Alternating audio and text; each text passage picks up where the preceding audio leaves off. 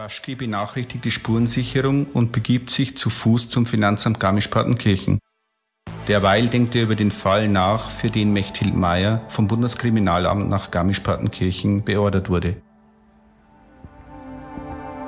Seit Mechthild vor einer Woche aus Berlin zu uns kam, hängt der Lehrmoser ständig an ihr dran. Die kurzen blonden Wuschellocken, die braunen Knopfaugen und die Sommersprossen machen schon was her. Schlagfertig und frech ist die Kleine, die eigentlich aus Bremen stammt. Weder sie noch Frank erzählen mir etwas von diesem Kugelschreiberfall. Mir kommt das vor wie eine Mischung aus Geheimniskrämerei und aus dem Weg gehen. Im Finanzamt wird Baschke von einem langhaarigen Mann in Flipflops empfangen und für später auf ein Stück Panettone mit Espresso eingeladen. Baschke lehnt dankend ab, bittet ihn, die Finanzbeamten in einem Besprechungsraum zu versammeln und begibt sich zum Dienstzimmer von Andreas Obermeier, wo er von Elisabeth Meyer, die den Toten entdeckte, empfangen wird. Der Zinksack ist verschlossen, bereit für die Fahrt zur Gerichtsmedizin. Ich beantworte den fragenden Blick des Notarztes mit einem Kopfschütteln. Das Leblose anzuschauen war nie mein Ding. Wo bleibt das Team von der Spurensicherung? Auf dem Schreibtisch ist einiges geboten. Neben Akten und Schreibutensilien liegen da drei verschiedene, halb aufgegessene Muffins, Rumkugeln, eine angebrochene Packung Mancherie, russisch Brot und eine kleine Schüssel, halb gefüllt mit einer rötlichen Flüssigkeit. Hm. Und eine leere Tasse. Diese Frau Meier, ihre Augen bewegen sich hastig und schnell wie das Flattern eines Vogels. Wer war nach Ihnen noch in diesem Zimmer? Niemand. Äh, später, also der Arzt und seine Leute.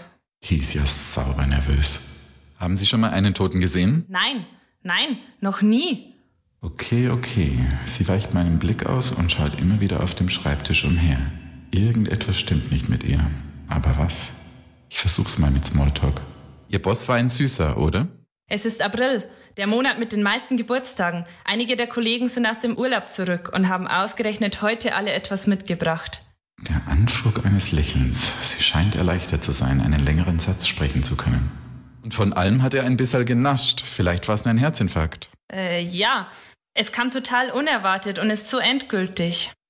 Ihre Augen sind tief dunkelbraun und strahlen eine große Wärme aus, aber sie irren im Raum umher. Grüß Gott, ich darf mal kurz ins Büro. Danke. Halt, hier geht jetzt keiner rein. Das ist ein möglicher Tatort. Sie wissen doch, dass Herr Obermeier heute Morgen hier verstorben ist. Schandl Georg, mein Name. Sie sollten wissen, dass ich mit der neben Ihnen stehenden Frau Meier im ständigen Statistikwettbewerb stehe. Daher muss der Vertreter oder der vorgesehene Nachfolger von Herrn Obermeier sofort hinsichtlich der Strafsache.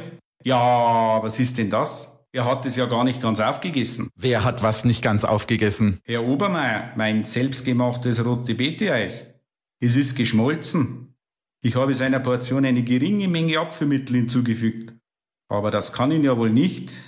Na, Sie wissen schon. Ja, ja, das wird sich noch herausstellen. Wissen's, es war ja keine böse Absicht dahinter. Der Mann, der war ja völlig überernährt. Nach meinem Eis sollte er ja nicht noch mehr an Gewicht zulegen. Verstehen Sie? Darüber reden wir noch. Gehen Sie bitte zu Ihren Kollegen in den Besprechungsraum. Ja, selbstverständlich. Vor drei Stunden traf ich ihn noch am Kopierer zum Personalgespräch und nun ist er dahin. Was ist der denn für einer? Apfelmittel im rote Beete-Eis und nun geht er pfeifend durchs Haus.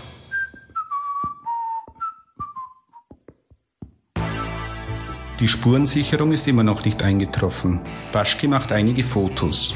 Frau Meier verschließt das Dienstzimmer des Toten und übergibt Baschki den Generalschlüssel, der an einer Plastikbanane hängt.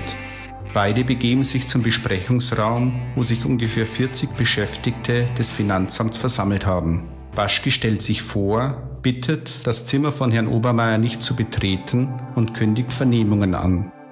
Daraufhin meldet sich der Finanzbeamte Paul Heumüller zu Wort. Alle Bediensteten der Bußgeld- und Strafsagenstelle haben beste Erfahrungen mit Vernehmungen, Herr Baski. Herr Bakshi, mein Name ist Gruber Andrea. Wenn Sie bitte gleich aufnotieren, dass ich heute erst seit 11 Uhr im Dienst bin und daher ein Alibi für den Mord habe. Ein zeitliches Alibi ist nicht immer relevant. Und ob es sich um einen Mordfall handelt, wird sich noch herausstellen. Ach so, das wusste ich nicht. Wie sind die denn drauf? Der Chef ist tot und die Stimmung ist prima. Allmählich nervt mich die Horde. Letztendlich genauso wie